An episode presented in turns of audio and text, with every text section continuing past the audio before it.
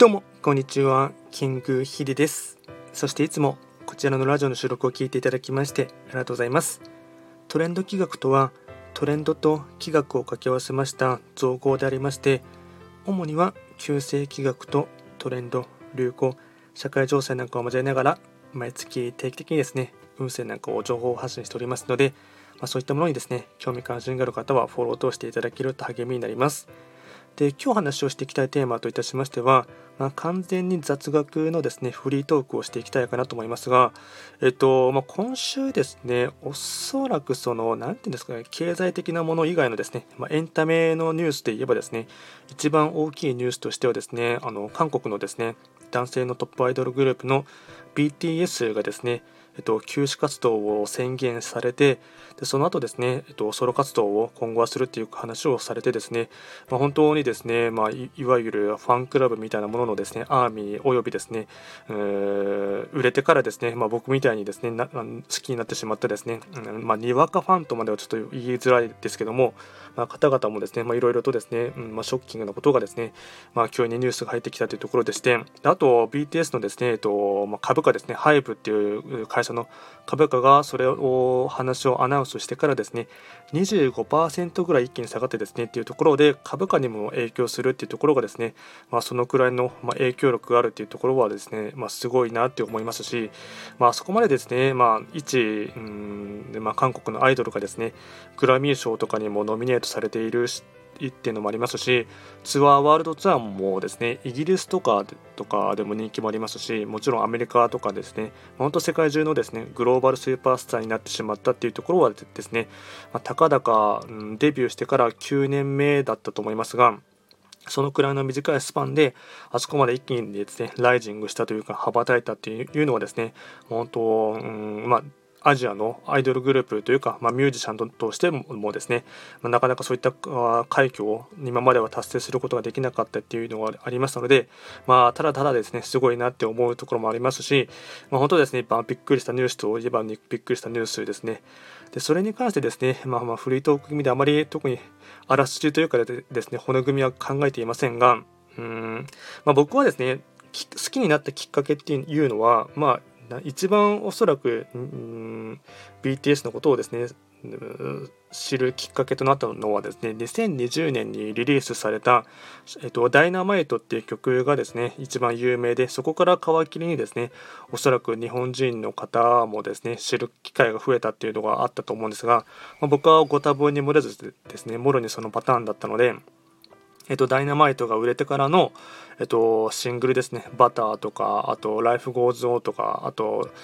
Permission to Dance、あと、新曲、つい最近の新曲、名前が何だったっけ？ちょっと、Not to Yet っていう新曲があったと思いますが、そういったところがですね、まあ、僕は好きになって、その後に、うん過去の作品を遡ったっていうところがあってですね、まあ、大体デビュー当時のものからですね、まあ、全シングル曲ぐらいはですねもうほとんど全部聴いたっていうものもありましたし、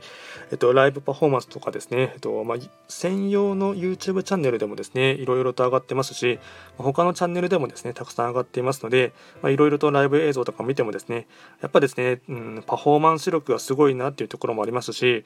演出とかですね見せ方っていう部分でもですねやっぱすごい長けてるなっていうのをですね見ていてですねまあ本当に何ていうんですかね、まあ、これを日本のアイドルとですね比べるとちょっと申し訳ないぐらいにやっぱりレベルの差はですねえっとまあ、プロ野球で言えばプロ野球選手と、まあ、甲子園みたいなところのですね差ぐらいはやっぱり如実に感じるところはありますし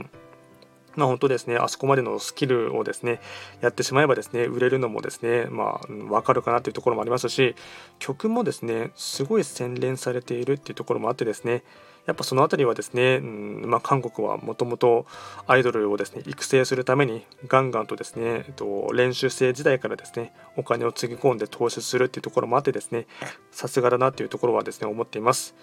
でこのですねうんグループ活動を一旦休止してですね、あのソロ活動になるっていうところの話はですねおそらく約1週間ぐらい前にですねメンバー7人がですね集まって、えっとまあ、食事を食べながらですね飲み食いしながら、えっと、雑談3つしているところで、えっと、リーダーの RM がですね話を切り出したんですけどもやっぱりですねその話とかですね、まあ、YouTube でもすでに上がっていますし字幕付きのものとかも上がっていますのでそちらでですね実際のトークの内容とかはですね確認していただいても分かるかと思うんですけどもやっぱり昔から言われていたのはですねメンバーの最年長のジンがですね今年30歳を迎えることになってですね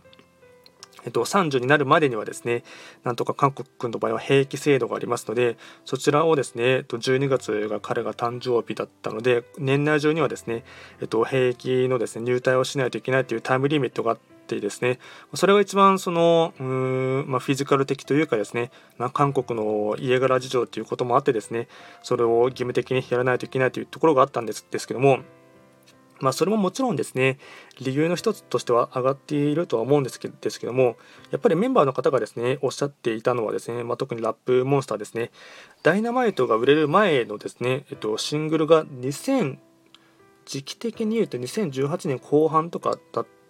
とか2019年の初頭だったと思うんですですけども「オンっていうですねシングルがあるんですけどもそこまでが、えっと、BTS としてのですね第1章がですね一区切り終わっていたというところがあってですね、まあ、その辺りはですね、うん、コロナが反映してしまったっていうのがありましたし、その前にワールドツアーをですね、えっと、組んでいたんですけども、まあ、それが若干ですね、まあ、コロナの影響があってですね、途中までやってですね、えっと、スペインとか、あとインドとか、オーストラリアも回る予定だったんですですけども、まあ、それができなくなってしまって、その後に、ま、いわゆる苦渋の選択とまでは言わないかもしれないんですけども、完全にですね、えっとまあ、シングル向きのよりキャッチーなポップな路線にですね進もうっていうことでですね、まあ、事務所側が切り替えてですねそれで売れたのがですねダイナマイト。でそこから一気にですね、えっと、完全に全て英語ででメッセージとか歌詞も考えてメロディーラインとかもですねキャッチよりキャッチーにかつ、うん、世界受けしやすいようなですねよりポップな感じにしたらまた一気にもともと韓国でも人気はあったんですけどもそれがワールドワイドにですね、えっと、火がついたというところがですねまあただそれがですね皮肉にもですねメンバーとしてはですねその何ていうんですかねそれまではですねダイナマイトを発売するまではですね、まあ、リーダーの言葉を借りるとですねチームが自分の手のひらの上でですねちゃんとコントロールできてあの動けていたっていうのはですねあの把握していたんですけどもそれ以降のですね、まあ、特にダイナマイトを入れてからのですねバターとかパーミッショントゥダースっていう流れの中ではですね完全にチーム自体があのもう全然違う方向性が変わってしまってですねあのやっている本人たちもですねちょっと自分を見失いかけたというかですね分からなくなってきてしまったっていうところがあってですね結構悩んでいたところらしいんですね。で、まあ、これをこの一つの企画終わったらですねもう終わりにしよう終わりにしようというそのですね延長延長したものがですね結局ずっと続いてしまって、まあ、メンバー同士結構疲弊してしまってですねうん。やっぱり約9年間ですねまあ、韓国のアイドル事情はめちゃくちゃですね過密スケジュールっていうのもありますし殺人的なスケジュール特にカムバックショーのですね期間なんかは睡眠時間1時間とか2時間の生活を約1ヶ月間丸々やらないといけないというところがあってですね本当にその、うん、一人間としてですね成熟できないっていうところをですね、まあ、彼は言っていましたしうん、とにかくフィジカル的な面でタイトなスケジュールをですね常に朝起きたらまずヘアメイクをしてで化粧をしてですねで常に撮影をしないといけないというところがですねもう本当にそれがですねうん、まあ、アイドルとしてはもちろんスキルとかですね見せ方っていう部分では長けてくるかと思うんですけどもそれ以外のですね人間的な部分では何も成長する機会がない。でそれをそもそもするですね時間が与えられていないっていうところがあってですね本当にこれをずっと走り続けるのはですねもう無理だっていうことでまあ、一旦休もうということでですね話をされてで他のメンバーもですね、まあ、同意した感じでですねあのソロ活動に踏み切ったっていうところがあってですね。でこれはそのままあ、RM もおっしゃっていたんですけどもやっぱりですねうんアイドルっていうシステム自体が特に韓国に関しましてはもうシステム自体がですねうんまあ、機能していないというかですねかなり短期間で短期決戦でえっと、ややりことをですね求められているっていうところがあってですね、まあ、どうしてもそれはですね、まあ、若干嫌味というか欠陥みたいなことをですね、まあ、実際にやっている本人たちはおっしゃっていましたのであまあその辺りはですね、まあ、確かにうんまあ何て言うんですかねうん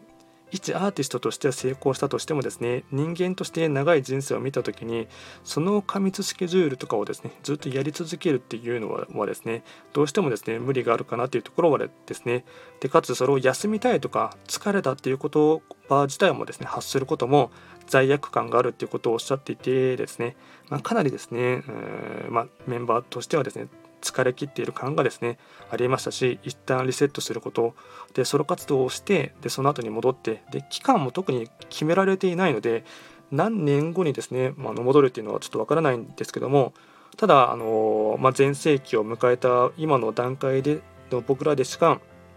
ちょっと、うん、ソロ活動を踏み切るということはですね言えないかなっていうところがあってですね、まあ、言い切ったっていうところですね。で確か、えーと、ちょっと話が長くなりだすそうなのでそろそろ切ろうかなと思うんですけどもメンバーのですね、えっと、もう一人ですね、コンポーサー的なですね、作曲も、作曲、作詞もするですね、シュガーっていう人がいるんですけども、彼はですね、と PSY って書いてサイって呼ぶですね有名な韓国のですねアイドルがアイドルではないんですけども10年前に一気に売れた人がいるんですけどもそれとですねタッグを組んで、えっとまあ、ラップのですね新曲も出していましたのでそれも普通にキャッチーでかつ何ですかフックが効いていてですねかっこいいというのもありましたので、まあ、彼を皮切りにですねソロ活動で確か7月に J−HOPE がですねソロのシングルなのかアルバムかわからないですけども出すっていうところがありましたので、まあ、他のメンバーもですね、えっとまあ、BTS とは違うですねあの顔色というかですね違う音楽性とかで発表するというところはですね、まあ、楽しみな部分でもありますし一度ソロ活動をしてからですね戻ってきた後のですね、まあ、BTS の活動というところもですね、まあ、一ファンとしてはですね楽しみにしている部分でもあります。まあ、今回は完全にですね、フリートークで、まあ、BTS のですね、活動休止のことに関してあれこれですね、話をしてみました。今回も最後まで聞いていただきまして、ありがとうございました。